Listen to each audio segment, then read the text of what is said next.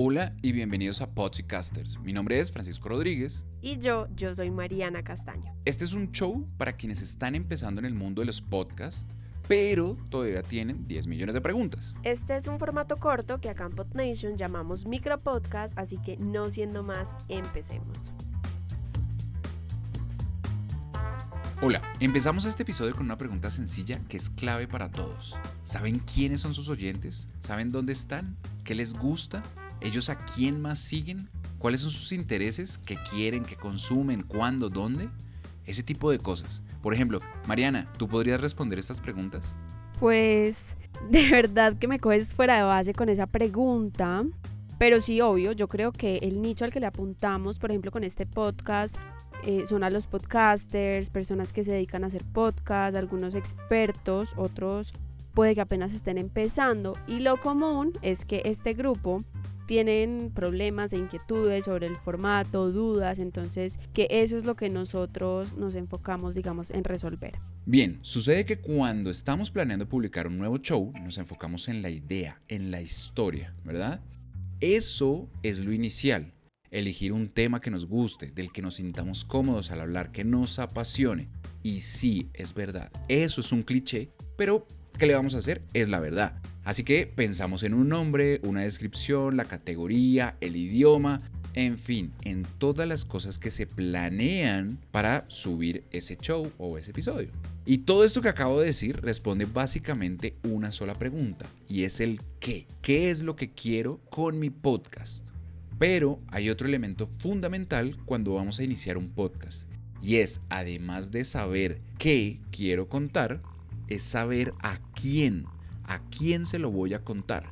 Y para eso es clave responder todas las preguntas que hice al principio. Francisco, a mí la verdad, esto de definir la audiencia me parece un proceso complejo y yo creo que uno va entendiendo mucho más a sus oyentes a medida que avanza en el contenido, a medida que interactúa con ellos en las redes o en los episodios.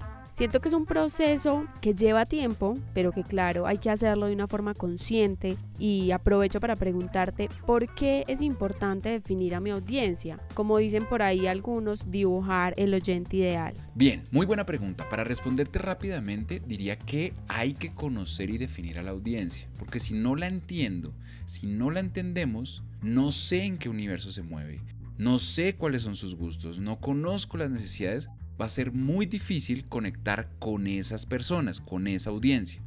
Te propongo algo, hagamos un ejercicio sencillo. Ya que dijiste dibujar el oyente ideal, ¿tienes a la mano papel y lápiz? Espérame, yo busco por aquí. Listo ya. Aquí está, listo. Listo. ¿Cómo estás en dibujo?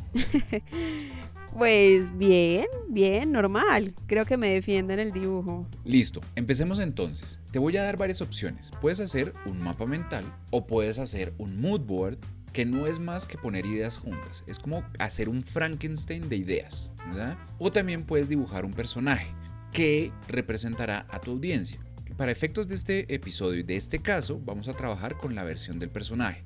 Así que yo te voy a ir haciendo algunas preguntas y tú las vas respondiendo dibujando en tu hoja. ¿Te parece? ¿Preparada? Listo, de una. Listo. Lo primero que vas a dibujar es la silueta de una persona. Luego le vas a poner un nombre. Vas a escribir cuál es la edad de ese personaje y vas a definir si es hombre o mujer. Bueno, esto de la edad me imagino, me lo dices porque no es lo mismo hablarle a una persona de 50 años que a una de 15, ¿cierto?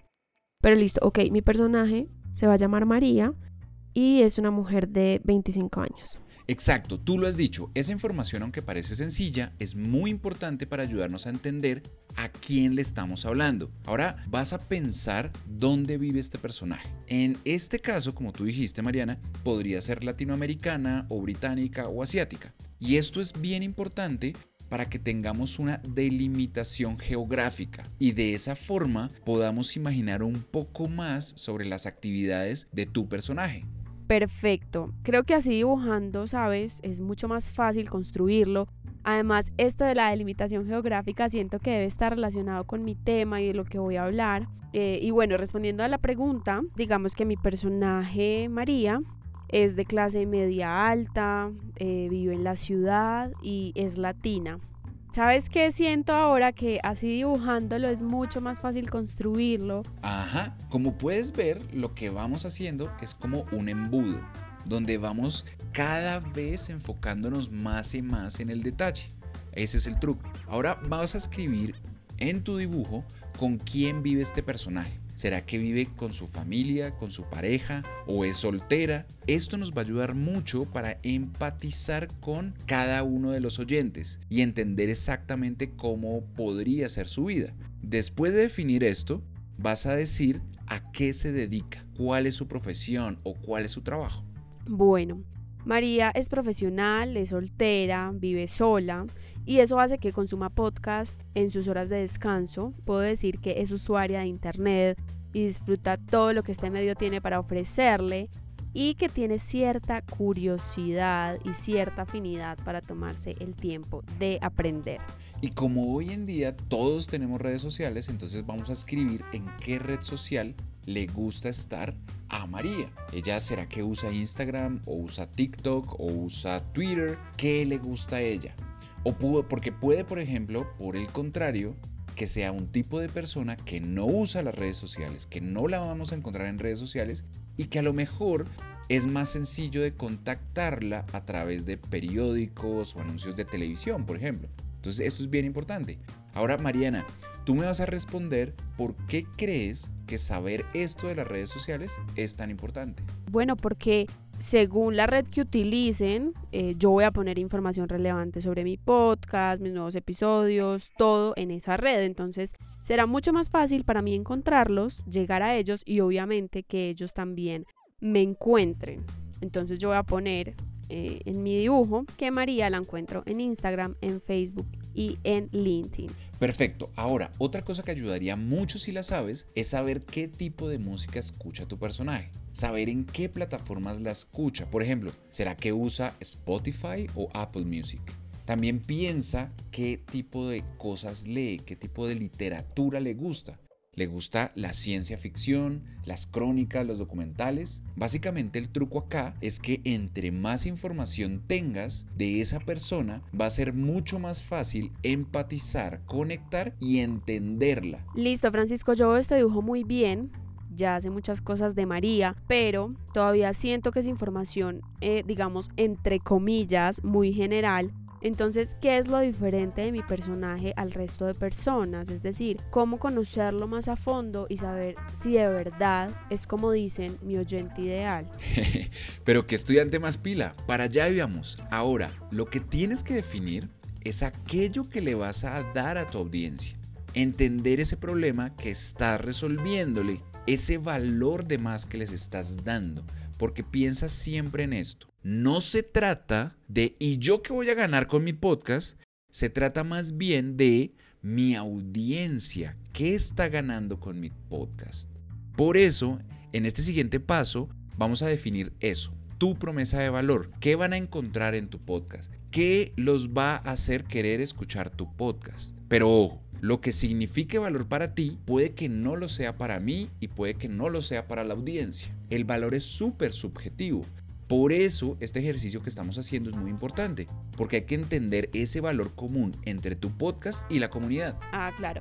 Entonces, además de entender cómo hablan, con quién se relacionan, qué encuentran valioso, qué necesitan, qué desean, entre muchas otras cosas, me interesa, como dije al inicio, resolver sus dudas, inquietudes, ayudarlos en todo el proceso de producción de podcast. Así es. Ahora hay algo fundamental este dibujo que acabas de hacer, Mariana, que por cierto se los vamos a dejar en las notas del episodio para que le echen un ojo, este dibujo no es camisa de fuerza, lo que significa que nuestra audiencia puede modificarse. Nuestro personaje puede ser modificado, así como nuestro contenido puede cambiar. Si ven que definitivamente esa audiencia que definieron no es o que ha cambiado o que a medida que van creciendo y agregando más gente, esa persona va cambiando, pues simplemente vuelven a hacer el ejercicio, modifican a la persona y tienen un nuevo referente. Genial, Francisco. Muchas gracias por este episodio tan didáctico. Yo creo que disfruté mucho definir y dibujar a la audiencia del podcast y espero no haberlos defraudado con mi dibujo. Seguro que no. Y para terminar, como siempre, no olviden compartir este episodio, repostearlo, ponerlo en sus redes de Facebook, en Instagram, en donde quieran esto es para todos y va a ser útil para todos los que estén en este tema del podcasting. Así que compártanlo por favor. Si hicieron el ejercicio con nosotros, muéstranos en Facebook y en Instagram cómo les quedó el dibujo del personaje de su audiencia y etiquétennos para hacerles comentarios. Si tienen más tips para definir, los leemos. Y creo que no les habíamos dicho algo, Francisco, y es que Nuestros episodios de Pods y Casters también los pueden encontrar en YouTube, así que si no lo sabían, vayan a nuestro canal, estamos como PodNation, suscríbanse, activen la campana de notificaciones y disfruten todo el contenido que tenemos para ustedes. Y no lo dije, pero en Instagram y en Facebook nos encuentran como podnation.co. Así es. Muchas gracias a todos por escucharnos y que tengan un feliz día. Feliz día, chao.